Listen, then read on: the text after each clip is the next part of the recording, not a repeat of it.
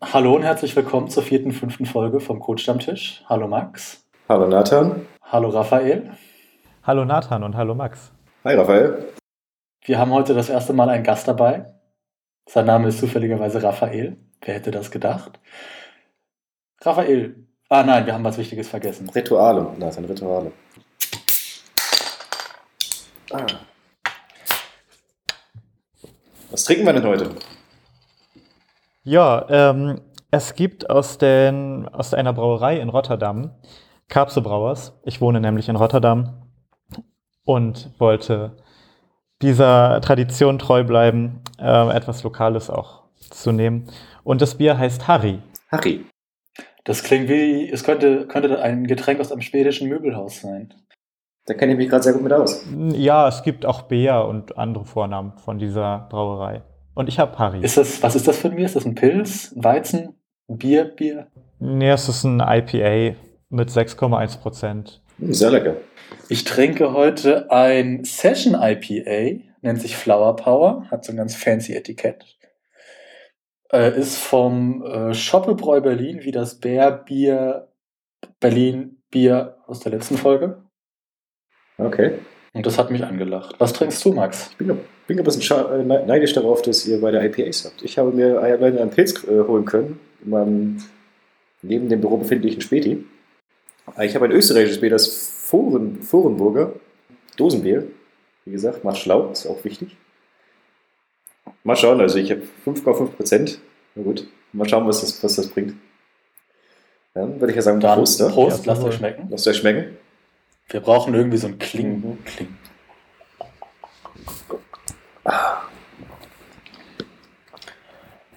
Und schmeckt's? Erster Schluck ist gut. Aber ich finde, erster Schluck von vielen Bieren ist auch der beste. Das stimmt. Das, der letzte Schluck ist auf jeden Fall nicht so gut. Das stimmt auch. Im, Im Zweifel ist das letzte Bier immer schlecht. So wie letzten Donnerstag. So, Raphael, erzähl mal, wer bist du, was machst du in Rotterdam und beruflich? Und warum bist du in dieser Folge? Genau, ich bin in dieser Folge, weil ihr zwei mit mir über Cloud reden möchtet. Cloud Computing. Und das mache ich auch beruflich. Ich beschäftige mich mit Clouds. Ich habe eine Firma dazu gegründet, die Bist, Ja. Du hast quasi ein, ein Meteorologie-Startup ins Leben gerufen. äh, im Prinzip so etwas, genau. Ähm, ja, und Schäfchenwolken. habe äh, IT studiert und Elektrotechnik. Okay. Und was treibt dich nach Rotterdam? Warum hast du die nicht in der hippen Startup-Metropole Berlin gegründet, deine Firma? Ich komme eigentlich aus Hamburg und wollte zurück ans Wasser. Total langweilige Begründung. Aber ich habe in Frankfurt studiert und wollte da weg und deswegen bin ich nach Rotterdam gegangen. Verständlich. Aber Rotterdam ist wirklich auch ein Tech-Hotspot immer mehr. Also es wird Okay. sehr hip, sehr jung. Habt ihr nicht auch Google da in Rotterdam?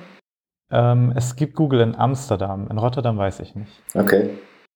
Wenn man jetzt sagt, Amsterdam, Rotterdam, das ist doch das Gleiche, dann sollte man am besten nie wieder in eine der beiden Städten, in eine der beiden Städte gehen. Gell? Äh, ja, es ist kein bisschen das Gleiche.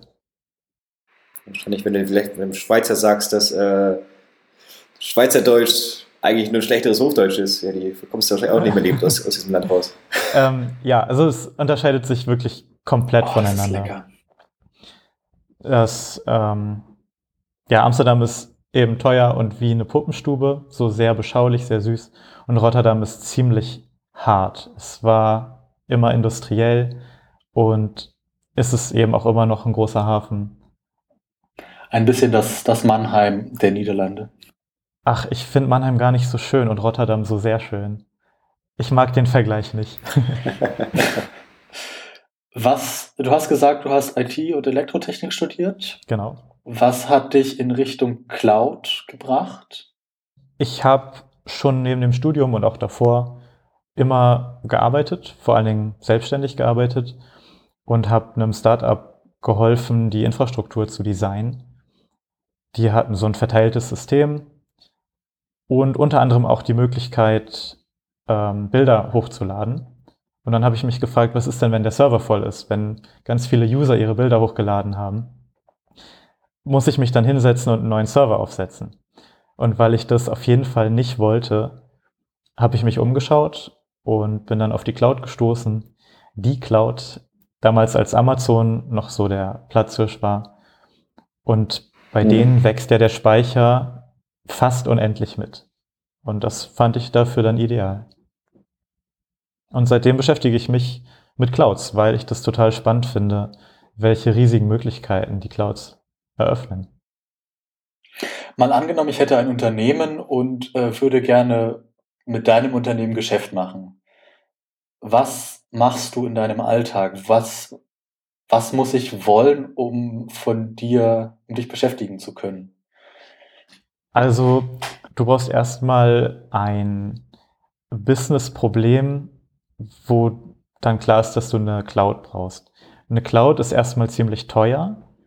Das ist immer so im Vergleich zu einem Server, den man selbst hostet, sind Clouds ziemlich teuer.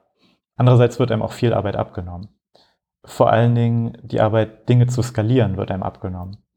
Und wenn bei dir absehbar ist, dass du sehr viel skalieren musst, dann würde ich mit dir schauen, was wir denn skalieren und ob wir alles in die Cloud tun, welche Datenschutzbedenken es geben könnte. Ähm, so dass dein Unternehmen einfach in der Lage ist, wirklich gut zu skalieren. Zumindest auf der, auf der, von der Infrastruktur her, von der Serverinfrastruktur. Ähm, ja, aber auch was so Prozesse angeht. Also ihr seid ja Entwickler und das heißt ja Code-Stammtisch und es geht dann natürlich auch ganz viel um, um den Code, der irgendwo ausgeführt werden muss. Du hattest eine Frage? Du sagtest, ja, ich hatte, äh, du sagtest eben gerade Datenschutzrichtlinien. Ähm, du arbeitest jetzt in den Niederlanden. Hast du auch deutsche Kunden? Sind, sind die Bedingungen da verschieden, was, was, was die Richtlinien da anbelangen? Oder? Also ich habe nur deutsche Kunden. Ich habe noch keinen niederländischen Kunden bisher, weil ich erst ein Jahr hier lebe und die alten Kunden okay. sozusagen noch mitgenommen habe und mit denen auch vollständig ausgelastet bin. Deswegen kenne ich die Unterschiede nicht. Würdest du denn sagen, dass in Deutschland die Datenschutzrichtlinien für, für User-Daten, äh, die jetzt sehr, sehr ist, ist, ist, das, ist, ist das ein Problem für, also nicht ein Problem für dich in der Arbeit, aber halt schon ein großer Teil von deiner Arbeit oder da quasi wirklich darauf Acht, Acht zu legen? Klar, die Datenschutzbedenken oder die Datenschutzrichtlinien in Deutschland, die sind ja maßgeblich ähm, und auch somit die schärfsten, die man auf der Welt kennt. Und entsprechend hart sind die Gesetze und entsprechend groß auch immer die Bedenken, die dann bei Kunden eben sind, was so Cloud angeht. Und deswegen muss man wirklich gut schauen, was man in die Cloud laden möchte, ähm, sich auch die Verträge angucken von den Cloud-Anbietern, denn manche versichern einem, wo sie Daten speichern und andere tun das nicht. Und wenn dann Daten zum Beispiel nach Amerika gehen, dann ist es häufig ein sehr großes Problem. Wenn sie innerhalb von Europa bleiben, ist es ähm, nicht ganz so ein großes Problem. Wir haben jetzt immer die Cloud benutzt, als ist das, als wäre das was Selbstverständliches. Was ist die Cloud? Tja, also die Cloud ist eine Abstraktionsschicht, die man zieht zwischen einem Speicherplatz oder einer Rechenkapazität, wo ich ganz genau weiß, wo sich die befindet. Und davon abstrahiere ich und weiß nicht mehr, wo sich das befindet. Und dann spreche ich von der Cloud. Und weil ich nicht mehr weiß, wo sich das befindet, muss ich natürlich damit kommunizieren. Und das geht übers Internet und über definierte Schnittstellen. Und das macht dann die Cloud aus. Wie stellst du fest, äh, du hast gerade gesagt, dass du nicht weißt, wo die Rechner stehen. Wie stellst du denn fest, äh, dass sie zum Beispiel nur in Europa stehen? Geht das dann über Verträge und du musst dann dem Anbieter dieser Cloud oder der Rechenkapazität des Speicherplatzes einfach vertrauen? Ähm, ja, also die Verträge, es gibt ja auch die Gewährleistung, welche Verfügbarkeit es gibt, also wie viel Prozent der Zeit die, die Dienste verfügbar sind. Und genauso wie man dem vertrauen muss, muss man eben auch den Versprechen vertrauen, wo etwas gespeichert wird. Aber ich kann auch bei vielen Cloud-Providern aussuchen, in welcher Region ich mich befinde. Also ich kann teilweise bis auf die Stadt genau sagen, wo ich meine Rechenleistung einkaufen will. Was reizt dich da dran? Hm, das ist eine gute Frage. Also IT allgemein reizt mich.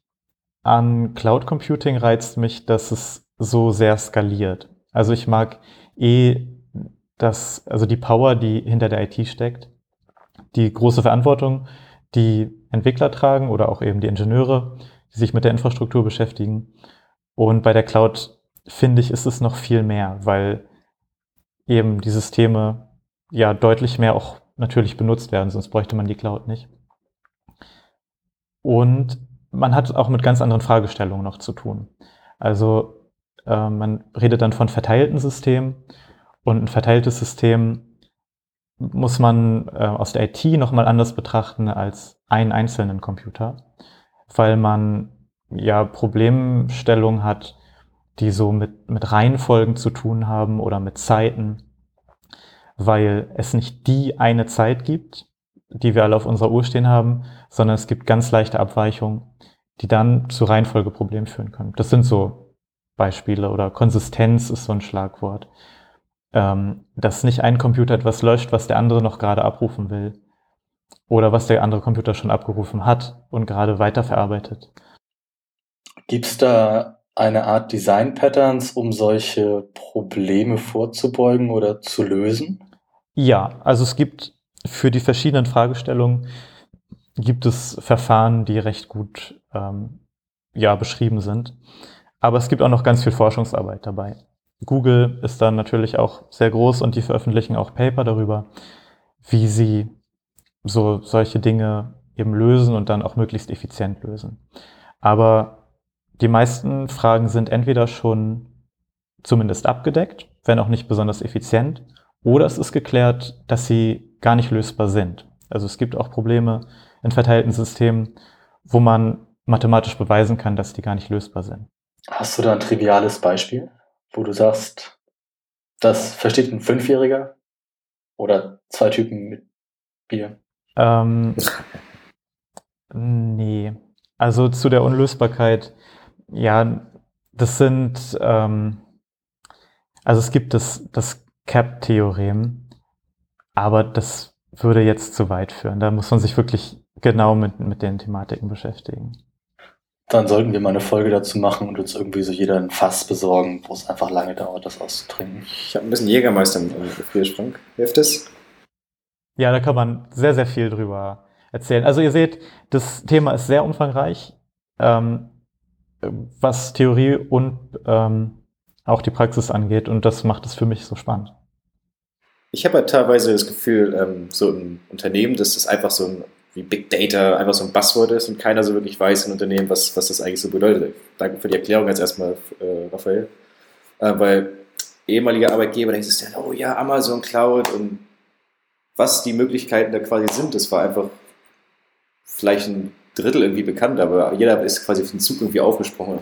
Und äh, jetzt, jetzt irgendwie bei uns in der, in der neuen Firma, da haben wir so ein eigenes Team, was sich wirklich damit auseinandersetzt und dann halt die, die, die ich glaube, Amazon stellt Zertifikate aus dafür auch, ähm, die derzeit auch relativ verwendet auf dem Markt. Oder täusche ich mich da? Das stimmt. Also man kann äh, eine Zertifizierung erwerben über so eine Prüfung. Das gibt es bei Google, bei Amazon, da kenne ich das, ja. Würdest du sagen, dass sich so eine Zertifizierung lohnt? Ähm, also jetzt, oder ist es, ist es, ähm, würdest du sagen, dass dein Wissen dir selber angelernt hast? Beziehungsweise, oder würdest du sagen, das lohnt sich nur, wenn du das Wissen anlernst und das Zertifikat auch dazu hast? Weißt du, wo ich, wo ich, wo ich, wo ich worauf, worauf hinaus möchte? Ah, du meinst, ob einem die Zertifizierung hilft, das Wissen anzuwenden? Ähm, nee, an, äh, anders. Ähm, brauchst du diese Zertifizierung, um dich quasi in dem, in dem, in dem Feld ähm, äh, bewegen zu können, also um da wirklich ähm, einen Job zu erwerben? Oder kannst du einfach, ich habe jetzt irgendwie letzte halbe Jahr mich privat mit äh, Cloud Computing auseinandergesetzt und ich bin jetzt, ich habe jetzt so ein kleines Projekt für mich zum Laufen gehabt, arbeite ich mal, arbeite mich da selber hoch? Oder ähm, sind Zertifikate oder irgendwie so ein Bildungsweg in die Richtung, der halt schon wichtig? Also ich glaube, es ist wie überall in der IT, dass, also ich halte in der IT nicht viel von Zertifikaten, weil sehr gut es nichts darüber aussagt, ob man das wirklich in der Praxis anwenden kann. Und ich habe auch noch nicht viel von Leuten gehört, die so eine Zertifizierung haben. Deswegen glaube ich, ist es nicht, nicht sonderlich gefragt. Aber das gibt es ja in vielen kommerziellen Produkten, dass man sich zertifizieren lassen kann. Und es kommt sehr auf die Firmenmentalität an, ob sie darauf bestehen oder ob sie das nicht brauchen. Wie hast du dir dein Wissen angeeignet? Neben dem Studium und bei den Startups und irgendwann war klar, aha, Cloud, Cloud Computing, das will ich machen. Was gibt's da?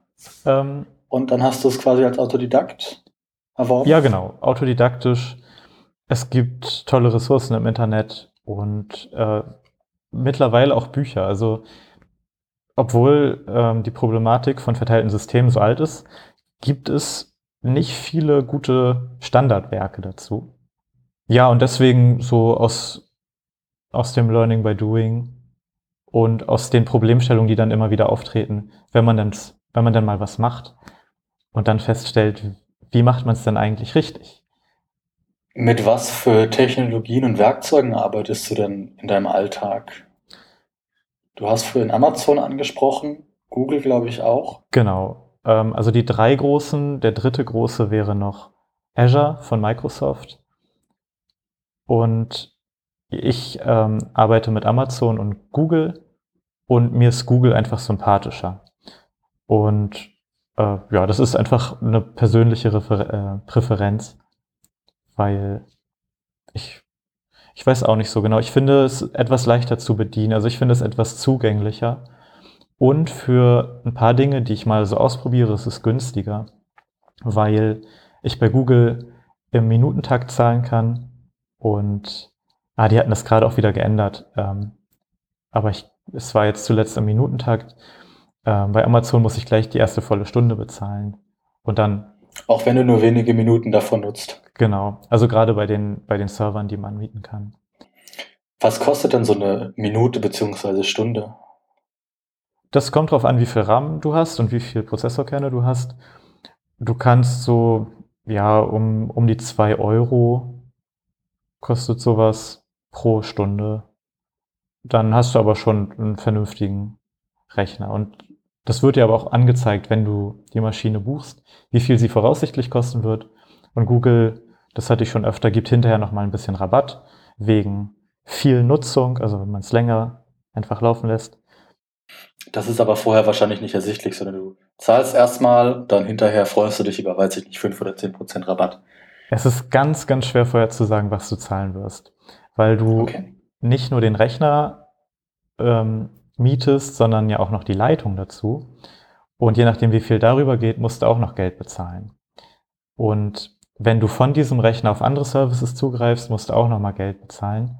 Manchmal aber auch nicht, ähm, je nachdem, ob es im gleichen Datacenter ist oder ob du das Datacenter übergreifend machst. Also es ist wirklich ähm, schwierig zu berechnen oder im Vorfeld eben zu bestimmen, was man denn zahlen wird. Der große Vorteil, so wie ich das verstanden habe von Cloud Computing und Cloud Infrastructure, ist, dass es wunderbar und nahezu endlos skalieren kann, richtig? Ähm, genau. Also du hast eben auf Knopfdruck und on demand hast du einfach eine Infrastruktur da. Quasi das Netflix für Infrastruktur. Ja, und du kannst beliebig skalieren. Also jetzt gerade im Juni 2017, also dieses Jahr, hat ein, darf ich dieses Jahr sagen, wir müssen es rausschneiden. Das, genau diese Sequenz wird drin bleiben. Vielleicht gibt es dann so ein Piep. Also im im Juni 2017 hat ein Mathematikprofessor 220.000 CPU-Kerne gemietet. Also 220.000 in der Google Cloud. Was, was wollte der machen? Ähm, ein Optimierungsproblem, was Mathematiker so machen. Und genau, so viel hat, soweit ich weiß, keine Uni. Und da kommt man auch nicht einfach so dran. Und dafür ist natürlich so eine Cloud ideal. Wie lange hat er diese 220.000 Kerne benutzt, weißt du das? Hm, das weiß ich nicht. Aber es gibt einen ausführlichen Artikel von Google im Google-Blog dazu. Okay, dann würde ich den wahrscheinlich mal in die neuerdings. Wir haben neuerdings Shownotes. Oh ja. Zumindest seit der letzten Folge. Haben wir auch Kapitel? Dann werde ich die mal da reinsuchen. Jetzt auch Bitte? Kapitel oder ist das noch. Äh, ja. Du hast die neue Folge noch nicht Ich habe sie gehört, ich habe sie Probe gehört, das weißt du jetzt genau. Ah. Ähm, wir hatten das letztes Mal über unterhalten, wie, wie wir uns quasi weiterbilden. Und da hatten wir gerade schon mal was angeschnitten. Gibt es ähm, Konferenzen, auf denen du schon mal warst, oder Konferenzen, wo du gerne mal hingehen würdest äh, zu dem Thema Cloud Computing? Ja, es gibt sowohl von Amazon als auch von Google, da weiß ich zumindest, weil ich da auch in den Newslettern drin bin, gibt es jedes Jahr große Konferenzen, wo man sich erkundigen kann, ähm, was gerade so neu auf dem Markt ist. Ich glaube, zuletzt war jetzt in Las Vegas eine große von Amazon. Oder du warst noch auf keiner von denen, äh, wenn ich oder? Nee, ich bin noch auf keiner von denen gewesen. Du hast im Vorgespräch gesagt, du äh, machst einen Pilotenschein. Hat ja auch indirekt was mit Wolken zu tun. Über den Wolken. Machst du das als Ausgleich? Tut mir leid, das musste sein. Ja. Ähm, also es ist natürlich auch ein Hobby, aber es ist auch ein wirklicher extremer Ausgleich, weil ich in dem Moment, wo ich in der Luft bin, so viel mit dem Flugzeug zu tun habe, dass ich an nichts anderes denken kann als an das Fliegen. Und wenn ich dann doch mal eine freie, irgendwie so eine freie zehn Sekunden habe während des Flugs, dann schaue ich natürlich raus und genieße den Ausblick. Also es ist ein extrem tolles Hobby, um an nichts anderes zu denken als ans Fliegen.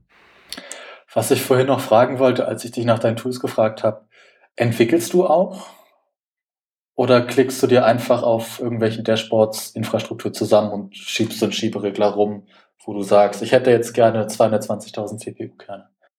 Nee, ich entwickle im Moment für einen großen Konzern, der hat so um die 300.000 Mitarbeiter auf der ganzen Welt.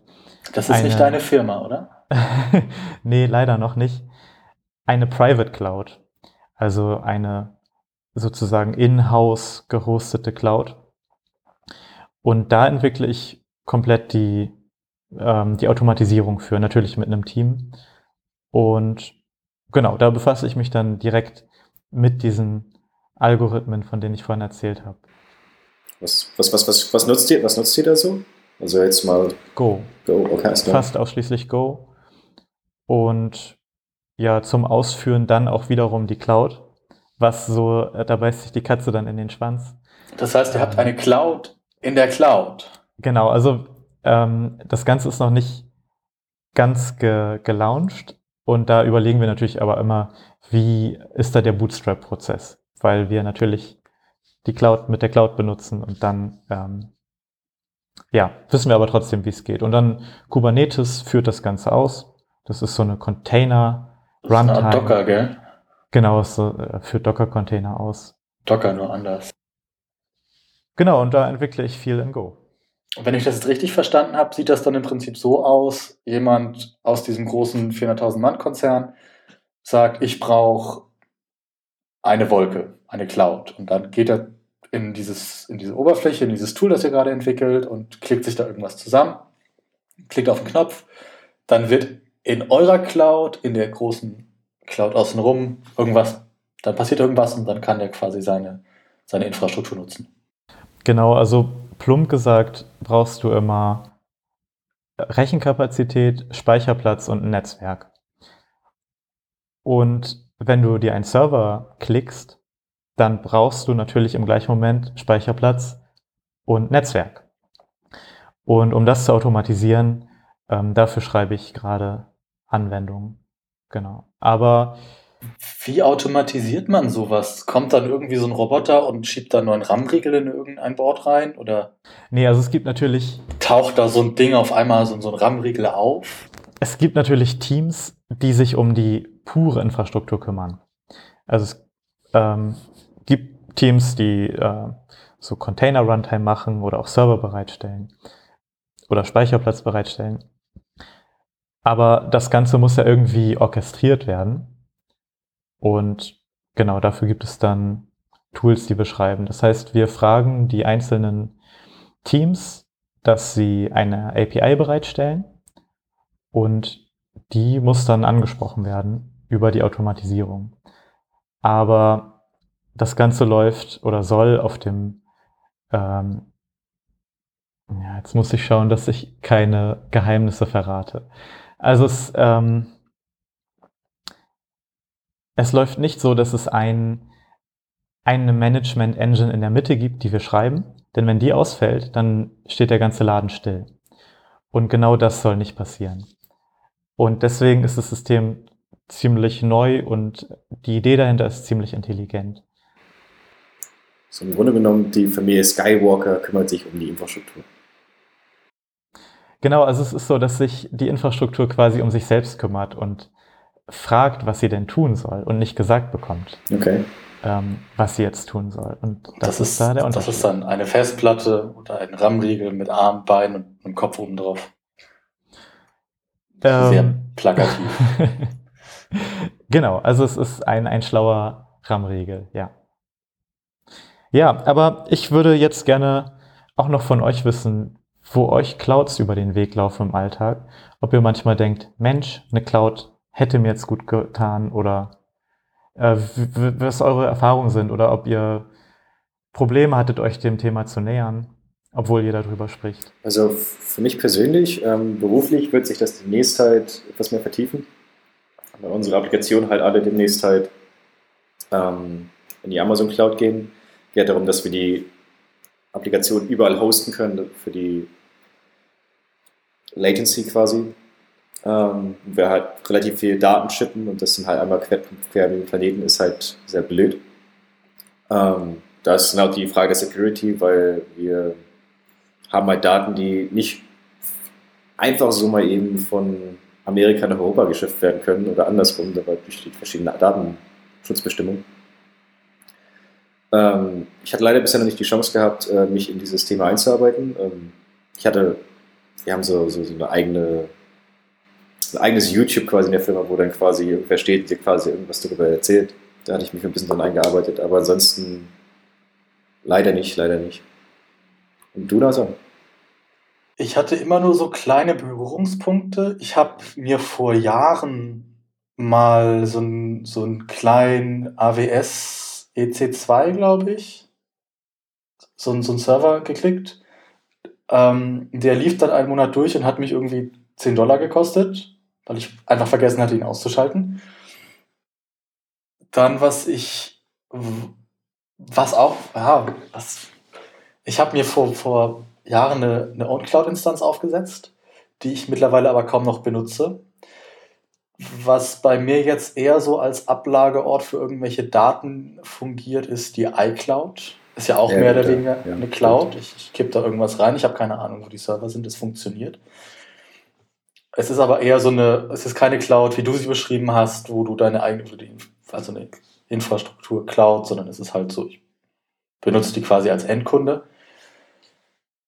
Und ansonsten habe ich relativ wenig mit Clouds zu tun.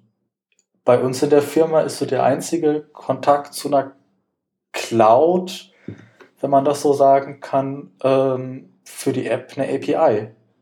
Was dahinter passiert, darum kümmert sich irgendjemand anderes. Das, da hört dann meine Verantwortlichkeit auf. Also es steht halt irgendein Server und vielleicht ist der in der Cloud oder vielleicht ist das ein dedizierter Server irgendwo in einem, gut, Cloud-Server stehen ja auch in irgendwelchen Data, Centers, gell? So, Ähm, ja klar, es sind ganz normale Rechenzentren. Ja. Nur halt diese Ab Abstraktionsschicht ist dazwischen. Unser, unser Atlassian-Komplex quasi mit, mit Bitbucket und Stash und was auch immer. Das haben wir, haben wir gerade groß angekündigt, dass jetzt alles auf äh, AWS quasi hochge, hochgenommen wurde. Äh, ja, das wäre halt noch so ein Berührungspunkt, aber nicht wissen quasi, also aus dem Aspekt quasi. Okay. Ich kenne noch zwei Anwendungsfälle für Entwickler. Okay. wo das verwendet wird.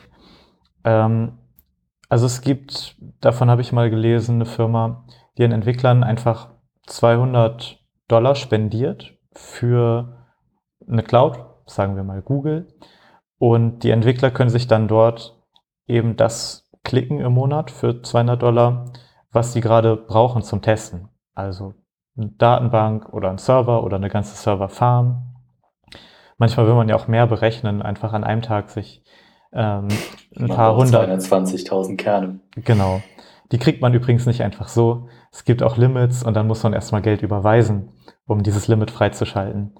Ähm, also in Vorkasse gehen. Genau, aber sowas ähm, gibt es, das finde ich ganz cool, weil ähm, als Entwickler kann man ja immer mal den Bedarf haben an Rechenkapazität oder eben an- Wie an finanziert diese Firma sich, wenn sie Entwicklern einfach 200 Euro, Dollar im Monat Ist das eine Anfixen- Anfixen-Geschichte oder?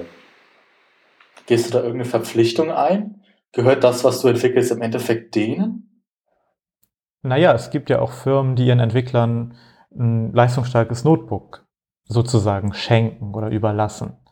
Und das Okay. erleichtert ja auch die Arbeit für die Entwickler. Ah, Okay, also du musst Angestellter dieser Firma sein, dass du von diesen 200 Dollar im Monat profitieren Genau, kannst. Ja, okay, das kam gerade anders rüber. Deswegen war, glaube ich, vorher Ja. verwundert gewesen. Okay, nein, ähm, genau als Entwickler. Deswegen hatte ich eingangs gesagt, ähm, was für Entwickler interessant ist. Womit ich meinte als, als angestellter Entwickler, ja. Genau, das war nicht ganz eindeutig. Was war der zweite Anwendungsfall? Du hattest von zwei gesprochen. Genau, ähm, der zweite Ansatz, warte, jetzt habe ich den gerade vergessen. Ähm, habe auch schon Bioentos. Ausreden hier schon wieder. Ähm, Ich dachte, du bist in Hamburg aufgewachsen. Im Norden, da- Ja. im Norden, da trinkt man noch ein bisschen mehr Bier. das stimmt, aber ich trinke. Bist du nicht auch in Hamburg In geboren? Hamburg, ja, ja. Da hat man irgendwo nach Wacken raus, oder nach Pfahle rausgezogen. Aber ich trinke so wenig Alkohol in letzter Zeit. Ist natürlich gut, aber jetzt nicht für diesen Podcast. Ja, der Ähm. Reden wir lieber nicht drüber. so, lass mich kurz überlegen. Das müssen wir ja noch zu Ende kriegen. Warte, das für die Entwickler. Und, ah ja, ich weiß wieder. genau. Schnell raus damit, Ja. sonst vergisst du es. Ähm, der zweite Ansatz ist, ich glaube bei Spotify, aber nagelt mich nicht drauf fest. Die können sich nämlich, wenn sie Code entwickeln, dann ist ja meistens so ein Microservice-Ansatz. Also es gibt viele so unabhängige Software-Einheiten, die aber nur im Großen und Ganzen im Prinzip das tun, was sie sollen, also ein, ein gesamtes Bild ergeben. Also das ist ein Monolith aus vielen Kleinteilen. Ähm, genau, und dann eben kein Monolithen mehr, auch kein verteilten Monolithen, sondern wirklich Microservices. Und die können auf Klick sich eben die ganzen Microservices einfach starten in einer kleinen isolierten Umgebung und den Codeschnipsel, an dem sie gearbeitet haben, innerhalb der kompletten Umgebung testen. Das heißt, sie haben im Prinzip das Produktivsystem, zumindest ein Abbild davon, und können ihren eigenen Code darin dann ausprobieren. Läuft das dann in einer weiteren Cloud oder ist das lokal bei denen am Arbeitsplatz? Also auf dem Notebook. Wie die das genau machen, weiß ich nicht. Okay. Ich glaube aber, also Spotify benutzt Cloud-Provider. Ähm, das heißt, es ja, das ist nahe, bei, bei solchen Datenmengen und bei solchen Traffic-Mengen ja auch eher abenteuerlich, das selber zu hosten, oder? Ja, ähm, Evernote hat das lang gemacht. Die sind dann aber auch schlussendlich gewechselt. Kann aber auch daran liegen, dass der CEO ehemals dann bei dem Cloud-Provider war und dann, also es gab da irgendwelche Verbindungen, äh, warum sie gewechselt sind. Aber nee, ähm, genau, die spinnen sich dann innerhalb kürzester Zeit so ein System hoch und können dann ausprobieren und dann sofort wieder zerstören und damit dann den Code testen. Ich habe vor einiger Zeit mal einen Blogpost von GitLab gelesen, dieser GitHub-Alternative zum Selbsthosten. Die standen vor einiger Zeit auch vor dieser Entscheidung, ob sie ihre Infrastruktur in der Cloud, also auf irgendwelchen AWS-Instanzen, laufen lassen wollen oder ob sie sich selber Server anschaffen und dann ähm, ihre eigene Infrastruktur betreiben. Was für Vorteile siehst du denn, wenn jemand seine eigene Infrastruktur betreiben möchte? Warum sollte man sowas tun? Also in bestimmten Anwendungsfällen kann es günstiger sein. Und du hast natürlich vor allen Dingen ähm, die Abwägung zwischen, möchtest du dir das Know-how einkaufen in Form von Infrastructure Engineers, die das Ganze betreiben, oder willst du einfach darauf hoffen, dass, dass die großen Provider am Ball bleiben und dir einen perfekten Service zur Verfügung stellen? Ich kenne auch eine Firma, die das komplett durchgerechnet haben und für sich festgestellt haben, es ist günstiger, das in-house zu machen, aber auch nur, weil sie so spezielle Anforderungen hatten. Denn du bist natürlich für einen großen Cloud-Provider ein Niemand in der Regel. Das heißt, die schneiden nichts auf dich zu. Du musst genau das so nehmen, wie sie es dir geben. Und ja, wenn du es selbst machst, dann hast du eben die Freiheiten. Und es ist, ja, du, du kannst es günstiger haben, wenn du es selbst machst. Ist das eine reine Frage der Kosten oder hat das irgendwelche nicht BWLer, sondern technische Vorteile? Wenn ich, wenn ich sage, ich möchte meine eigene Infrastruktur betreiben. Also, wenn dann höchstens in Spezialfällen. Wenn du wirklich auf Technik angewiesen bist, die, die speziell ist, zum Beispiel wenn du bestimmte Grafikkarten brauchst oder bestimmte Chipsätze, dann brauchst du natürlich eigene PCs. Aber in der Regel sind die Cloud-Anbieter so äh, weit aufgestellt, dass du da alles findest. Das heißt, wenn du so ein, so ein Standard-Use-Case, du hast, brauchst irgendwie Python, Go, eine MySQL-Datenbank, was auch immer, dann kommst du mit so Cloud-Providern sehr, sehr, sehr, sehr, sehr weit. Ja, also in, in den Standardfällen. Ich habe nichts gefunden bisher in meiner Arbeit, wo eine Cloud an Grenzen stoßen würde. Okay. Wie sieht das mit der Verfügbarkeit aus? Sorgt diese Abstraktionsschicht dann dafür, dass es mehr oder weniger gar keine Nichtverfügbarkeit gibt?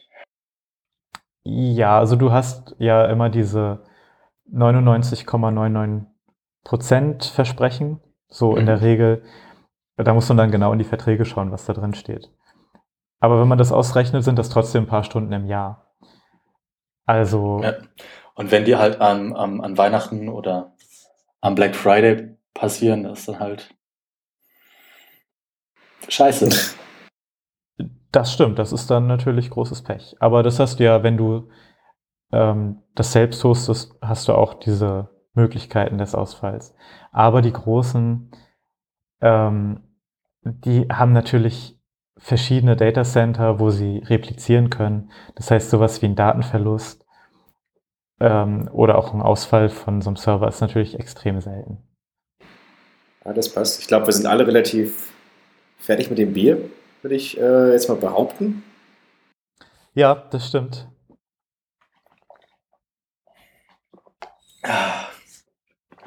Ja, ich hoffe, ich konnte euch die Scheu so ein bisschen nehmen vor der Cloud. Zumindest so einen kleinen Einblick gewähren. Auf jeden Fall, wenn ihr da Bock zu habt, ja. wenn ihr da Bock zu habt, mal ein bisschen mehr zu machen. Und das empfehle ich jedem, der mich fragt, so, wie kriege ich da überhaupt mal meine Füße nass? Ist einfach, also gut, ich, ich kenne natürlich Amazon und Google. Da gibt es kostenlose ähm, Probierpakete, wenn man da neu einsteigt. Und dann kann man einfach mal ein bisschen klicken. Natürlich vorsichtig klicken, weil man kann auch echt Geld verbrennen ziemlich schnell. Ich war relativ froh, dass es bei mir dann nur 10 Dollar waren, aber das hätte wahrscheinlich auch leicht. Genau, das kann auch schnell mal mehr werden. Gerade wenn man so Sachen vergisst. Manchmal ist es auch ja. ein bisschen versteckt. Und das manchmal ärgere ich mich dann auch, wenn ich irgendwas übersehen habe. Ähm, aber wenn man passiert dir sowas? Auch ähm, ab und zu. Ab und zu vergesse ich was. Weil auch Dinge, die sich automatisch erstellen, weil natürlich auch vieles im Hintergrund passiert, abgerechnet werden. Und wenn man dann nur die Hälfte davon wieder löscht, dann ähm, hat man natürlich trotzdem Gebühren, was dann nicht viel ist, aber mich nervt es trotzdem dann. Verständlich. Ähm, dass ich das übersehen habe. Ja, genau. Und dann einfach mal einen Server anlegen und gucken, was man da so machen kann. Und dann vielleicht mit den Buckets spielen, also ähm, mit den unendlichen Speichern, Objektspeichern. Und mal die APIs ausprobieren und dann kommt man da so weiter rein. Gibt es da Bibliotheken, zum Beispiel für Go? Wo du ja. sagst, ich würde jetzt gerne so eine AWS-API ansprechen? Also für die meisten ähm, APIs von den verschiedenen Produkten innerhalb der Provider ähm, ist es sehr gut abgedeckt und das liefern die auch selbst, also Google und Amazon. Ich kann leider nur von den beiden sprechen, bei Azure weiß ich es nicht und die anderen sind natürlich kleiner und deswegen nicht so relevant. Ähm, die liefern äh, Bibliotheken die sehr gut funktionieren, sehr gut supported sind. Die liefern auch Kommandozeilen-Tools. Hm. Und ähm, ja, du kannst da auch, wenn du lieber programmierst, um dich dem zu nähern, kannst du da auch sehr viel machen. Okay. Okay. Gut, dann bist du durch mit deinem Bier? Ich bin durch mit meinem. Ich ja. Okay. Wie hat dir dein Harry hieß es, gell? Ja, Harry. Ähm, Wie hat Harry geschmeckt? Der, der, der erste Schluck war gut. Du meintest der letzte Schluck? Oder, ja. Genau. Ging das weiter? ähm, ich fand es durchweg gut. Durchweg Ich gut. habe es Okay. noch nie getrunken, obwohl ich schon bei der Brauerei um die Ecke war. Aber ähm, ja, genau, ich habe es noch nie getrunken. Ich fand es richtig gut. Ich würde es auch wieder kaufen. Vielleicht würde ich Okay. auch mal die Bea kaufen oder irgendeinen anderen Namen. Und ich merke auch, dass das 6,1 Prozent hat. Hey, Was hat ein daran? Moment. Ich guck gerade. Es ist bei 8 Grad mindestens haltbar bis äh, 4,7.